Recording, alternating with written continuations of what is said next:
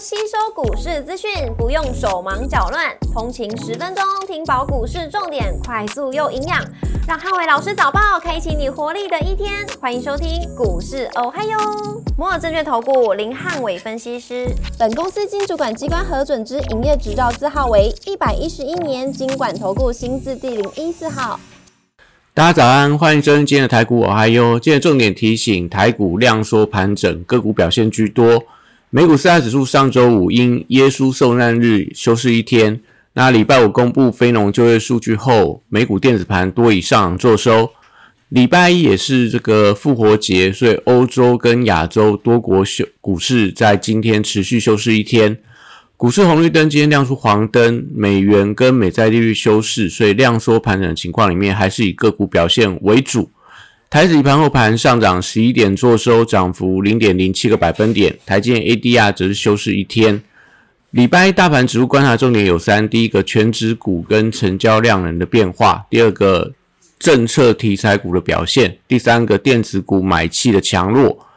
礼拜一台股关键的呃重点还是在量能的表现。那大盘指数因为重量级全指股盘后公布三份营收，所以市场会呈现观望居多。但长假过后，法人跟内资的资金有机会陆续归队，所以礼拜如果大盘的成交量能可以回升到两千亿元以上的话，有利盘中一些中小型的题材股转强。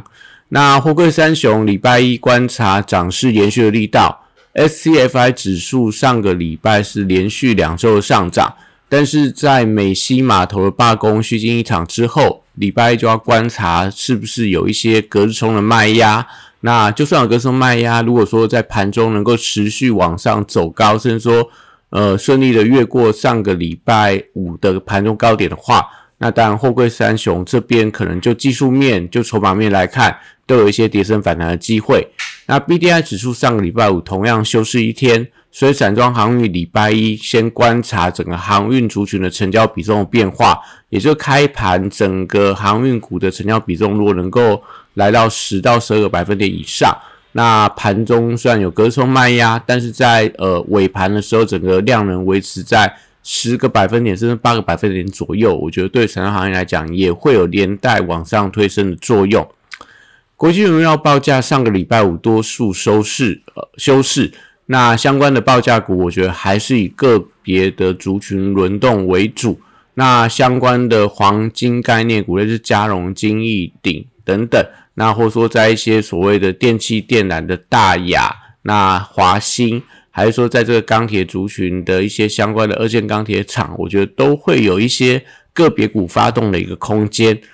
绿能族群礼拜只是还是有一些所谓多方。发动的一个表现空间，那因为投信重新回补相关的绿能股，那我觉得都有利整个政策题材股的人气回温。像近期的一些重电族群的华晨、中心电、雅力，那是说在热市绿能，那太阳能股部分，像近期的昌河，或者说在这个所谓的安吉等等，呃，也都是最近看起来相对人气，或者说个股的一个族群性。比较整齐往上攻高的一些相关的绿能的族群，那生技股部分礼拜维持个股表现的情况，那指标股我觉得还是看一下法人布局相关的标的的走势，像最近在买的宝林富锦跟这个美食，那都是近期比较强势的生技股。那当然在这个宝瑞持续维持分盘交易的过程里面，可能大家就可以观察一下盘中宝瑞的一个强弱度。去决定说其他相关的一些生技股，它盘中的一个表现。汽车零组件族群则是消息面多空纷杂，因为在特斯拉已经传出五度降价，那所以可能对一些供应链来讲的话，后续的一个毛利率是有一定的一个冲击。那所以在整体上，整个一个汽车零组件族群，我觉得最近的走势表现是相对比较分歧，那看起来比较没有整体的一个。呃，全面性点火的一个买盘，都是个别的题材股去做一些发动，像近期的一些类似华福啊、飞鸿这些充电桩，或者说一些呃所谓的车子的一个构建的股票表现比较强。但是类似一些所谓整流二极体，或者说在这个电池，或者说一些所谓的重要的电动车零组件的股票，都是以个别股表现居多。那观光族群短线上缺乏利多题材推升。所以我觉得今天盘面上也是比较偏向整理的盘势。也就是说，在整个年假过后，那虽然说六千元的红包已经普发，但是因为这题材已经反映的差不多了，所以可能后续的观光族群或餐饮族群，可能都要回归到所谓基本面的一个表现，就是业绩的表现如果很强，那当然我觉得整个股价就有重新发动的机会。那目前来看，因为业绩还没有完全公布完毕，所以我觉得可能还是以整理居多。那金融股的部分，法人最近回补力道转强的一些股票，我认为还是有一些撑盘的作用。像最近在买的一些类似开发金啊，或者说在这个玉山金等等。那军工股的部分，礼拜一则是开盘续强，因为受惠到呃上个礼拜五中共宣布三天的军演，从这个四月七号一直到四月十号。那只是说，因为盘中呃要留意一下，就是说这些开盘很强势的军工股，那盘中可能也会因为今天是军演的最后一天，所以短线上的题材热度可能在今天就会发酵完毕，所以可能在今天大概在盘中就要留意一下整个军工股有没有一些获利了结的卖压。所以短线上来看的话，刚开盘冲高的一些指标型的军工股，类似千富精密、龙德造船。那我觉得可能都观察一下盘中，如果